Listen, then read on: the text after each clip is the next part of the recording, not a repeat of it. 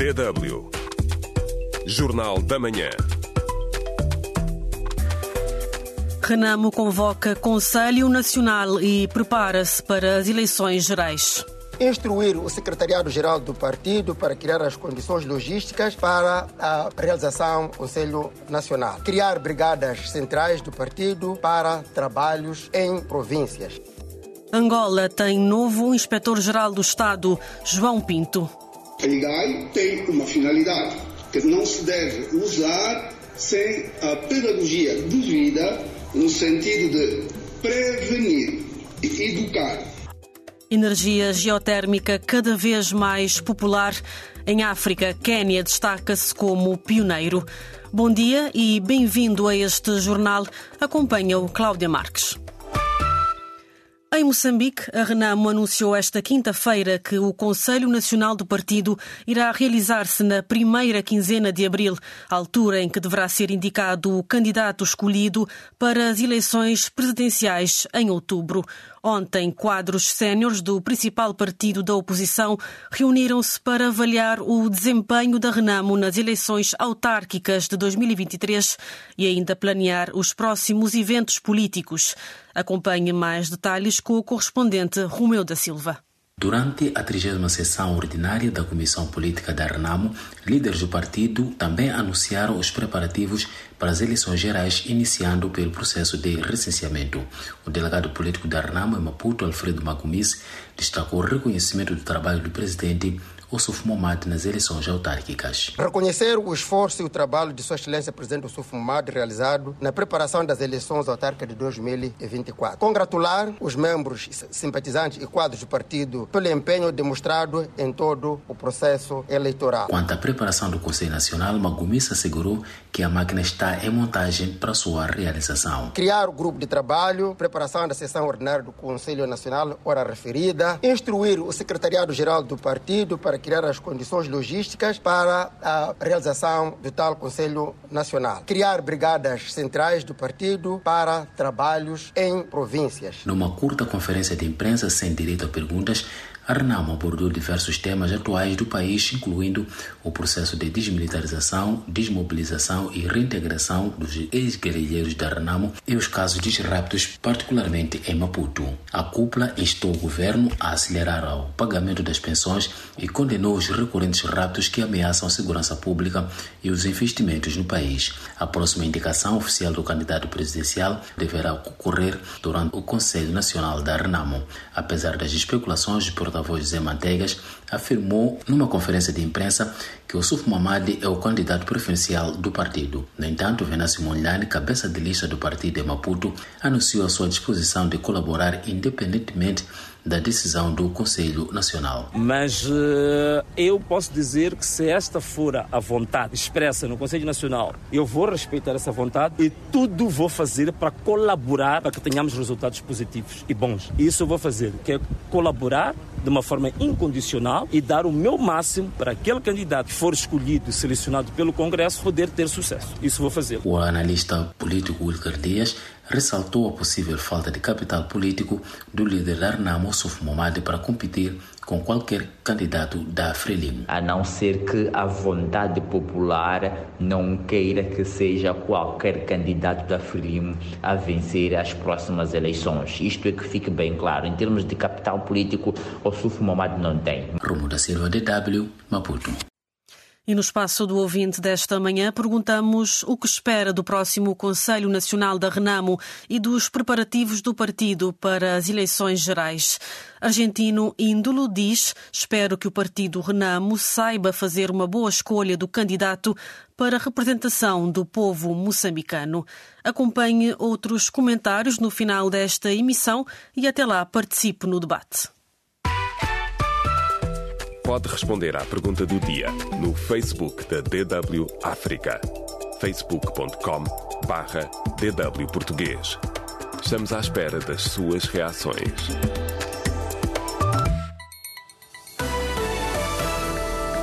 DW Notícias. De visita a Angola, o secretário de Estado norte-americano Anthony Blinken reuniu-se ontem com o presidente João Lourenço, garantindo que a relação entre Angola e os Estados Unidos é hoje mais forte. Blinken elogiou também o papel essencial do presidente angolano na mediação do conflito entre a República Democrática do Congo e o Ruanda. Angola e o presidente desempenham um papel essencial nesta mediação, porque o presidente João Lourenço tem a confiança de todas as partes. Isso é vital. É a moeda mais importante que temos. Então, falamos sobre formas concretas de fazer avançar este processo. No encontro entre Anthony Blinken e João Lourenço, outros temas como alterações climáticas, segurança alimentar, bem como o projeto do Corredor do Lubito, estiveram em cima da mesa. Ainda em Angola, deputados do grupo parlamentar misto PRS-FNLA consideram inoportuno o processo de destituição do presidente João Lourenço, afirmando que a sua concretização resultaria em descalabro. Segundo o deputado Benjamin da Silva, a iniciativa da UNITA é reflexo do abuso da liberdade de expressão. O presidente moçambicano Filipe Nyusi promulgou a alteração da lei do recenseamento eleitoral, criando as condições para novas datas do registro de votantes para as eleições gerais de 9 de outubro. O instrumento, aprovado por unanimidade por todas as bancadas do Parlamento, indica que o período de autorização do recenseamento eleitoral será alargado de seis para nove meses, a contar da data da marcação das eleições. Dez pessoas morreram e outras seis contraíram ferimentos devido a descargas atmosféricas e desabamentos de casas desde o início da época chuvosa e ciclónica em Sofala, no centro de Moçambique. Segundo o delegado da província do Instituto Nacional de Gestão e Redução do Risco de Desastres, INGD, as chuvas que têm vindo a cair afetaram até ao momento 149 famílias, num total de 145 pessoas. Artides Armando destacou ainda que as infecções por cólera estão a ser outro dos impactos das chuvas das últimas semanas que caem em Sofala, com mais de mil infectados em cerca de dois meses. A seleção cabo-verdiana de handball perdeu ontem com a Argélia por 32-26 nas meias finais da Taça das Nações Africanas, CAN, da modalidade que decorre no Egito. Cabo Verde, que é vice-campeão africano de handball, falha assim a final e vai agora discutir este sábado o terceiro lugar no torneio com a Tunísia. DW África. Deutsche Welle. O jurista João Pinto é o novo inspetor-geral do Estado de Angola. A sua figura é frequentemente associada a polémica e bajulação, mas os antigos estudantes do ex-deputado do MPLA dizem que tem sido mal compreendido. Na tomada de posse, o professor prometeu pedagogia nas ações da Inspeção-Geral da Administração do Estado, como nos conta o jornalista Manuel Luamba. Segundo a legislação angolana, a Inspeção Geral da Administração do Estado tem como missão fiscalizar as ações governativas para uma gestão proveitosa da coisa pública. Mas, na prática, não tem sido assim, explica o jurista angolano Agostinho Canando em declarações à DW África. A mídia pública traz ao de cima um certo papel, uma certa ação que, ainda que possivelmente inexistente, faz muita gente crer que realmente é um trabalho efetivo da IGAI. Talvez tenha sido por incumprimento de seu papel que o presidente angolano João Lourenço exonerou esta semana Ângelo da Veiga Tavares do cargo de Inspetor-Geral da Administração do Estado. Para o seu lugar foi nomeado o conhecido jurista João Pinto, já em funções desde quarta-feira. Garantir a continuidade da atividade nos termos da Constituição e da lei. Ser um inspetor é algo que dá autoridade. Esta autoridade no quadro da legalidade no quadro das competências. E as competências são gerais ou específicas. A IGAI tem uma finalidade que não se deve usar sem a pedagogia devida no sentido de prevenir e educar A figura de João Pinto é muitas vezes associada a polêmicas. Em 2016, as suas declarações apelando aos angolanos a comerem atum em detrimento de bifes caros, face à crise econômica e financeira, geraram debate. Também associada à bajulação pelas suas posições em defesa da anterior governação do ex-presidente José Eduardo Santos. Em 2021, num debate da TV Zimbo, o ativista Mbanza Ranza chamou bajulador ao então deputado. Professor João Pinto, enquanto militante, quando vem na asta pública, nos debates, vai enquanto membro do seu partido MPLA e naturalmente como um partido, como um, um militante disciplinado, é muito natural que vai, eh, eh, que vai defendendo eh, publicamente a ferro e fogo o seu partido. Esclarece o politólogo David Sambongo, ex-aluno do antigo deputado do MPLA. João Pinto é jurista e professor universitário de Ciência Política e Direito Público, mestre em Direito, é diplomado em Estudos Avançados em Ciência Política e doutorado em Direito na especialidade de Ciências Jurídico-Políticas. David Sambongo destaca a sua qualidade na sala de aulas. Sr. João Pinto é um, um, indivíduo de fino intelecto, um grande intelectual, é, um, um, profissional extremamente dedicado e competente. É, para além disso, é uma pessoa é, afável, uma pessoa, um professor que é, pode até ter muitas discussões, discussões acirradas, como eu tive com o professor João Pinto, mas o professor João Pinto ele pode ir para um debate e nunca leva para o lado pessoal. Agora, João Pinto é responsável do órgão que vela pela fiscalização fiscalização interna das ações da administração pública em Angola. O jurista Agostinho Canando explica como devia funcionar a IGAI. A atividade inspectiva normalmente não é feita com, a, com, avisos ou com prévias audiências ou com, com chamamento da mídia. É uma coisa que acontece em surpresa. E, tal como o nome diz, inspecionar significa ir atrás de indivíduos que estejam a cumprir determinada missão para saber se os objetivos desta instituição estão a ser cumpridos ou não. Manuel Wamba, DW, Luanda.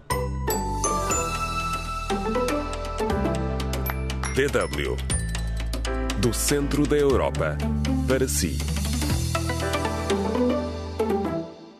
A energia geotérmica tem vindo a ganhar espaço e a tornar-se cada vez mais popular, apesar das mudanças climáticas e de as placas tectónicas do Vale do Rift da África Oriental estarem a deslocar-se por enquanto, ainda é possível produzir energia amiga do ambiente. A crosta terrestre é particularmente fina ao longo dos 6 mil quilómetros de extensão do Vale do Rift e uma faixa que se estende da Eritreia a Moçambique oferece excelentes condições para a energia geotérmica. Em África, Quênia destaca-se no uso desta tecnologia, como explica o vulcanólogo Jacques Varret.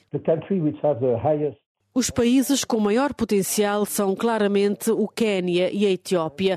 O investimento na Etiópia foi orientado para a energia hidroelétrica e não para a geotérmica. No Quênia existe algum potencial hidroelétrico que também é explorado, mas investiram realmente na geotermia. Para o consultor geotérmico, Quênia também está à frente em outro aspecto. No Quênia, profissionais como engenheiros e vulcanólogos estão a um nível muito bom. Não há tantos na Etiópia, embora tenham um potencial elevado. Uma central geotérmica relativamente pequena está a funcionar na Etiópia desde 1998. Estão a ser desenvolvidas outras centrais neste e noutros países, mas nenhuma se compara à do Quênia, o grande pioneiro. A central geotérmica de Olkaria, situada no Vale do Rift, é constituída por várias centrais espalhadas por uma área de cerca de 200 quilómetros quadrados. Desde a primeira entrada em funcionamento em 1981, a central tem vindo a ser ampliada. A energia geotérmica desempenha um papel fundamental no plano de produção exclusiva de energia limpa a partir de 2030. Por isso, o governo queniano quer quintuplicar os megawatts de energia até lá. No entanto, as perfurações são caras e constituem um risco elevado, como lembra Anthony Carembo, do Banco Africano de Desenvolvimento, BAD. Será que um governo ou uma empresa privada tem capital suficiente para uma perfuração? Porque essa é a única forma de avaliar o potencial. É preciso perfurar. Cada perfuração pode custar em média 6 milhões de dólares. E isso faz com que seja difícil para os recém-chegados à geotermia financiarem os custos do projeto no início. Atualmente, parceiros de desenvolvimento como o BAD têm apoiado com subsídios para perfurações exploratórias. A União Africana tem um fundo para suportar os riscos financeiros dos projetos de energia geotérmica, que inclui o apoio do Banco Estatal Alemão de Investimento e Desenvolvimento. Por isso, está a tornar-se gradualmente mais fácil para outros países da região aderirem à energia geotérmica. Países como o Burundi, Ruanda, Zâmbia, Tanzânia e Uganda já mostraram interesse em usar esta tecnologia. DW Notícias. O Tribunal Internacional de Justiça pronuncia-se hoje sobre as medidas urgentes exigidas pela África do Sul que acusa Israel de genocídio dos palestinianos na faixa de Gaza. A África do Sul apresentou em dezembro um pedido urgente ao Tribunal, argumentando que Israel estava a violar a Convenção das Nações Unidas sobre o genocídio. As decisões do Tribunal Internacional de Justiça são juridicamente vinculativas e não são passíveis de recurso. No entanto, o tribunal não tem meios para impor o seu cumprimento. O Hamas afirmou que acatará qualquer decisão emitida pelo tribunal sobre um cessar-fogo no Médio Oriente, mas desde que a parte israelita faça o mesmo. O governo ucraniano admitiu a possibilidade de o avião russo abatido na zona fronteiriça com a Ucrânia transportar 65 prisioneiros ucranianos para uma troca, algo que negava até agora, afirmando que a aeronave transportava armas. A Rússia anunciou um inquérito por terrorismo após a queda do avião militar. Por seu lado, o presidente ucraniano Volodymyr Zelensky apela a uma investigação internacional. A ministra dos Negócios Estrangeiros alemã, Annalena Baerbock, de visita ao Quênia, encontrou-se esta quinta-feira com o presidente William Ruto. A responsável apelou a esforços para encontrar uma solução negociada para o conflito no Sudão entre o exército e a milícia das Forças de Apoio Rápido. Após a passagem pela África Oriental, a ministra alemã deverá deslocar-se à Jordânia no âmbito dos esforços de mediação no conflito na faixa de Gaza. Os Estados Unidos anunciaram sanções juntamente com o Reino Unido contra quatro oficiais UTIs, avisando que continuarão a tomar medidas para responsabilizar os terroristas pelos ataques ilegais e imprudentes a navios no Mar Vermelho. Os Estados Unidos consideram que os ataques perturbaram as cadeias de abastecimento internacionais e infringiram os direitos e liberdades de negociação. DW Espaço do Ouvinte. E hoje perguntamos o que espera do próximo Conselho Nacional da Renamo e dos preparativos do partido para as eleições gerais. Leitão Moiani defende que a Renamo devia substituir o Suf Momad e escolher um outro membro para se candidatar como presidente do partido para as eleições gerais. Já Joaquim Raul também sugere a saída de Momad da liderança do partido e defende ainda que a Renamo devia colocar em ordem cada província, distrito e localidade em Moçambique. Só assim haverá sucesso. Bakar Mirange diz que o Suf Momad não tem competência nem capacidade para dirigir Moçambique com pena.